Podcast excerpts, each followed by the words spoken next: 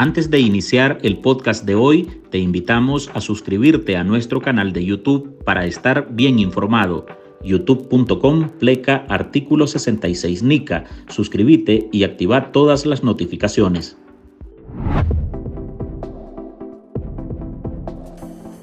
Solo hay un tranque y ese tranque está en el Carmen. Una vez que quitemos el tranque del Carmen, yo creo que Nicaragua va a caminar bien adelante.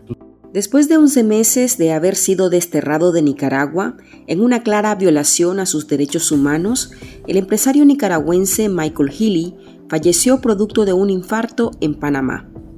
Está en manos de ustedes, no en manos de nosotros. Si aquí es el gobierno el que tiene que aclarar toditita la parte de las muertes, que es el gobierno el que nos tiene que dar seguridad. A Healy, quien fue el último presidente electo del Consejo Superior de la empresa privada, se le recordará por haber sido una de las voces en el primer intento de mesa de diálogo nacional de 2018 le dijo sus verdades en la cara a los dictadores Daniel Ortega y Rosario Murillo. Yo creo que todo esto se soluciona lo más rápido posible y la economía vuelve a enrumbarse, todo el mundo va a regresar a trabajar. Si Daniel Ortega y Rosario Murillo se van mañana. Al expresidente de la patronal nicaragüense, la policía de Ortega lo detuvo el 21 de octubre de 2021. Ese día lo citó en la fiscalía para una entrevista en el caso de la Fundación Nicaragüense para el Desarrollo Económico y Social. Tras rendir declaración, fue detenido. Al empresario la tiranía lo encerró en la Dirección de Auxilio Judicial en Managua, bajo condiciones inhumanas. Lo tuvo en cautiverio hasta el 9 de febrero de 2023, cuando lo envió en un avión junto a 221 presos políticos más a Estados Unidos y después les arrebató su nacionalidad nica.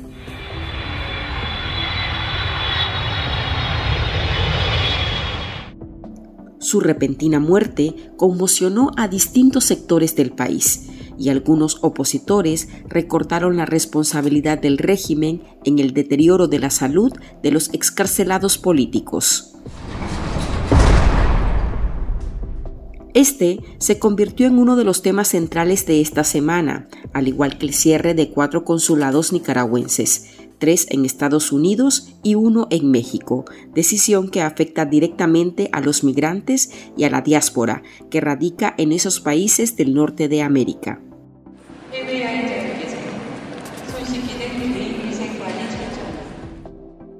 Y un tercer asunto que acaparó la atención en estos días fue el anuncio de la agrupación Monteverde de que se establecerá como una alianza política a largo plazo que tendrá como objetivo luchar por la libertad de Nicaragua y la caída del poder de la dictadura Ortega Murillo otro intento de la oposición de presentarse como una alternativa para la ciudadanía.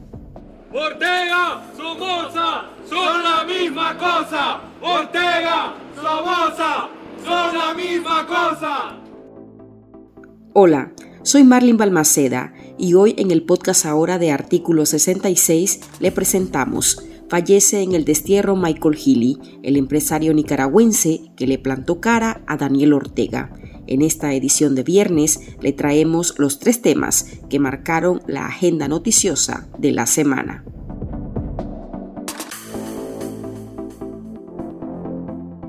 Ustedes como gobierno tienen que ceder y tienen que asegurar la seguridad de todo el pueblo de Nicaragua, que es un derecho constitucional y no lo están cumpliendo. La voz de Michael Healy se apagó el empresario nicaragüense agremiado del COSEP, exreo político, desterrado y desnacionalizado por el régimen de Daniel Ortega, murió el 25 de enero de 2024 en Panamá. Llame al presidente que llegue, ponga su renuncia y a ver qué rápido este país coge su rumbo de vuelta. Muchas gracias.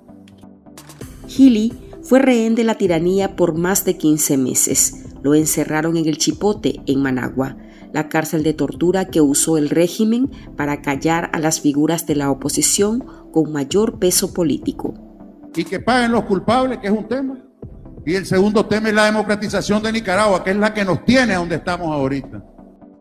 El empresario agrícola había sido condenado a 13 años de prisión por supuesto menoscabo a la integridad nacional, pero el 9 de febrero de 2023 fue desterrado a Estados Unidos. Healy falleció lejos de su tierra, confiscado y no logró que a su familia le devolvieran lo robado por el Estado, incluida la casa de la madre del expresidente del COSEP, quien murió cuando él estaba en prisión y la tiranía le negó el permiso de asistir al sepelio. El 30 de agosto de 2022 fue expuesto en los medios del oficialismo por primera vez después de más de 10 meses de prisión. Su rostro y cuerpo reflejaban los estragos de la cárcel. Estaba débil, delgado, pálido y desnutrido. Tras su fallecimiento en Ciudad de Panamá, opositores nicaragüenses lo recuerdan como un hombre valiente, fuerte y decidido, que no dudó en pedir la renuncia de la pareja en el poder, a quien culpan por los males causados en la salud de Healy, por encarcelarlo y montarle un juicio viciado para silenciarlo. Los excarcelados políticos y sus compañeros de cárcel, Juan Sebastián Chamorro y Félix Maradiaga, recordarán a Gili por su tenacidad y su lucha por la libertad de Nicaragua. Mike eh, sufrió mucho en su última etapa de su vida, primero con la confiscación arbitraria y legal de parte de la dictadura, la destrucción de su finca que tanto amaba y que siempre en sus oraciones estaba regresar a su amada Chatilla, donde está enterrado su padre, en el encarcelamiento también en la celda chiquita, un hombre muy activo, muy acostumbrado a la actividad física del campo, de su finca querida, encerrado en esa celda miserable de castigo, castigo injustificado, ni siquiera podía alcanzar con sus seis pies dos pulgadas en esa cama yo no imaginaba cómo Mike podía soportar estar ahí por más de seis meses, eh, cuando en reuniones políticas, reuniones, él no podía estar quieto ni siquiera 15 minutos. Hombre muy activo, eh, nos va a hacer mucha falta. Eh, y todo este sufrimiento que él tuvo que pasar no le quitó nunca la esperanza de regresar a Nicaragua, regresar a su amada Rivas, regresar a su amada Chatía, eh, y crea en nosotros el compromiso de regresarlo a él, a Chatía, en una Nicaragua en libertad, en paz, en democracia, como él la soñó. Mike fue para mí un querido amigo y un hermano de lucha cívica. Sobresalió como un líder agricultor, siempre comprometido con el progreso de Nicaragua y su pérdida nos afecta profundamente. Su partida no solo nos aflige, sino que también resalta la crueldad e injusticia del exilio y la patridia. Es desgarrador pensar que nadie debería morir en el destierro, lejos de su amada tierra natal, de su familia, de sus amigos, especialmente cuando se ve forzado al exilio en condición de apatridia. Así como Mike, muchos otros hermanos nicaragüenses han perdido la vida bajo diversas circunstancias mientras se encontraban forzados en el exilio. Acuso directamente a la dictadura los Ortega Murillo de ser los responsables de esta tragedia adicional que representa el desplazamiento forzado. Healy nació en Nicaragua en 1962 y también tenía la nacionalidad estadounidense que heredó de su padre. Otra noticia que acaparó la atención esta semana fue el repentino cierre de consulados nicaragüenses. Solo en Estados Unidos el número de sedes diplomáticas estarían quedando reducidas a la mitad y en México ya se informó sobre la clausura del primero. La dictadura de Ortega ordenó el cese de operaciones de sus delegaciones diplomáticas en Houston, California y New Orleans, en suelo estadounidense, y el caso más reciente es el del cierre del consulado nicaragüense en la ciudad de Tapachula, Chiapas, México. Esta situación, desde la óptica del periodista y ex embajador de Nicaragua ante la Organización de Estados Americanos Arturo Macfield, provocará un mayor desamparo y desprotección para los migrantes, aunque también podría traer consigo un mayor control político. Entonces yo creo que aquí hay tres, tres, tres razones de fondo detrás de esto. La primera es una razón de seguridad Eh, menos consulado, mayor seguridad, mayor control de, de, la actividad consular, de quién recibe pasaporte, de quién no recibe pasaporte. La dictadura estaba fallando según sus planes, porque muchos, y esto es una realidad, muchos nicaragüenses que somos eh, contrarios a la dictadura, eh, ya habían algunas personas, no me incluyo yo, pero algunas personas habían recibido pasaporte, porque la dictadura no tiene control de tantas personas que, que han tenido que salir exiliadas o refugiadas, que han tenido que buscar otro país. Entonces, cuando descubren esta falla, ellos tratan de controlar los daños. Sobre todo, eh, aquí está la mano de Cañas, que es el encargado de quitar o de dar pasaportes, de evitar que alguien entre al país eh, de robarle los derechos a la gente. Ahí está la mano de Cañas, es un tema de seguridad. El otro tema es un, es un tema de, orden económico. Los consulados eh, hace unos años dejaron de renovar pasaportes, ahí perdieron miles, miles de dólares. Eh, ahora los pasaportes son por 10 años, son en Managua, por más de 10 años creo, no estoy seguro, pero el punto es que ya no son, ya no hay renovaciones y ahí perdieron miles de dólares. El otro punto es que la fe de vida eran gratuitas, eh, el apostillado ya no se tenía que hacer ni pagar, al menos era, era una especie de convalidación que daban acuerdos internacionales en materia consular. Pero ya no había ese pago. Entonces, los consulados se estaban convirtiendo en una ventanilla de información y no eran consulados como tales, eran, eran un cascarón vacío. Entonces ya no tenían para generar dinero en medios, eh, a tal grado que la dictadura le dijo a los cónsules, no se les va a pagar vivienda. Ustedes tienen que vivir en las oficinas consulares. Esa fue una medida radical. Eso nunca se había visto. Y la vienen implementando desde hace cinco años. No se les paga caso. Ustedes tienen que vivir en el consulado. El castigo a los opositores. Castigar al migrante, castigar al opositor, castigar al exiliado. Porque el consulado eh, da resguardo, cobertura eh, en temas migratorios a los que dejan el país o a los que tienen que ir a trabajar a otro país. Están dejándolos al descubierto. En Estados Unidos, los únicos consulados que quedarán en funcionamiento son los ubicados en Miami, Nueva York y Washington. Mientras se toman estas decisiones, la dictadura sigue montando nuevas sedes diplomáticas en Asia y África, que Ortega pretende convertir en sus nuevos aliados ante el desprecio de la comunidad internacional.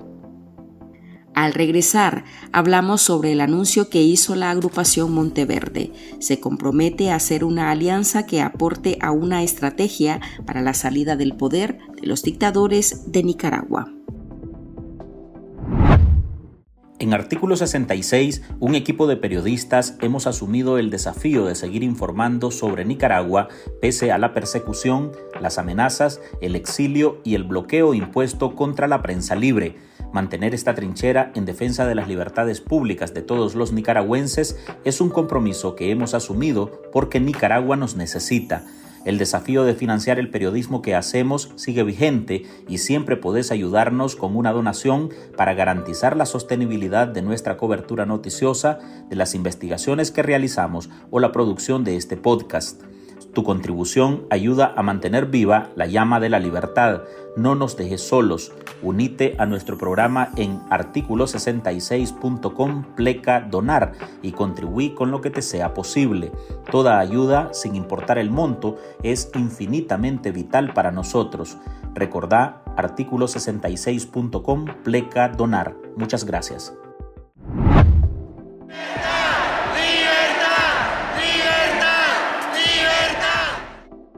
La semana cerró con el anuncio que hicieron este viernes los integrantes de Monteverde, el grupo de opositores nicaragüenses conformado en Costa Rica, en el que notificaron que se han establecido como una alianza política a largo plazo que estará conformada por unas personas a título individual y organizaciones sociales y políticas. Es que Monteverde pasó a convertirse en una alianza política a largo plazo y eh, en los términos de una concertación democrática. Los voceros de la organización, uno de ellos, Eliseo Núñez Morales, aceptó que los nicaragüenses actualmente no tienen una opción política, pero se comprometieron a trabajar por la libertad de las personas presas políticas, el restablecimiento de la libertad religiosa, el retorno de la democracia y el debilitamiento de la dictadura. los criterios que usamos es que tenga capacidad de incidencia. Eh, en, la opinión pública, capacidad de incidencia internacional cómodo y capacidad de eh, conectarse con estructuras adentro de Nicaragua. Eh, la, la, gente que conforma Monteverde al menos tiene dos de esas tres características. Evidentemente, eh, este, no, no todos las van a reunir. Y creo que ese criterio también es hacia afuera. Una de las características que nosotros planteamos, y antes de contestarte la segunda parte de tu pregunta, es que aquí nadie pierde la identidad eh, porque esta es una alianza estratégica de acciones. Y, y, aquí va a haber tres tipos de, eh, de, de relaciones. La relación con quien se convierta en tu aliado, la relación con quien, eh, tu aliado permanente, la relación con quien sea aliado para cosas puntuales, para acciones específicas, y opositores con quien no vamos a tener alianzas, pero vamos a establecer un canal de comunicación. Eso hacia afuera de, Monteverde. Ahora, ¿qué es el, el, objetivo específico? El objetivo específico en, en el mediano plazo es ser capaz de poder plantear una alternativa no solamente política, sino económica y social a lo que el régimen le ofrece al pueblo de Nicaragua. Y eso eh, sabemos que requiere no solamente concurso de quienes hoy estamos en Monteverde, sino que el concurso de mucha más gente que está afuera, muchas más organizaciones que están afuera y es parte del trabajo que vamos a estar realizando. Pero Nicaragua necesita tener una alternativa, una alternativa al modelo económico que, no está funcionando en Nicaragua, aunque digan que está creciendo económicamente porque tiene enormes concentraciones de riqueza y, y, enormes, eh, este, como decía Juan, eh, enormes signos de corrupción. Eh, no está funcionando el modelo político, evidentemente, si no ustedes y nosotros no estaríamos fuera del país. y además las libertades son inexistentes en Nicaragua. Y el modelo social, que depende mucho de las otras dos cosas. En Nicaragua, hoy en día, si naces pobre, tenés casi 9 de 10 probabilidades de continuar pobre durante el resto de tu vida. Y eso no puede ser. Tiene que haber una movilidad social que la podamos garantizar desde, desde un buen ejercicio económico y desde un buen ejercicio político. La oposición ha patinado en diversos momentos en sus intentos por la unidad. En esta ocasión, Monteverde adelantó que uno de sus objetivos será la pluralidad y que trabajan por un plan de gobernanza que establezca las necesidades prioritarias de la ciudadanía, las responsabilidades que tendrán como agrupación y cómo lograrán que el país vuelva a la senda democrática. Hasta aquí llegamos con esta edición de nuestro podcast ahora de este viernes. Recuerde que usted puede sumarse a este programa a través de nuestra línea de donaciones para que podamos seguir ejerciendo el periodismo libre y defendiendo las libertades públicas. Deje su contribución en www.articulo66.com pleca donar. Gracias por escucharnos.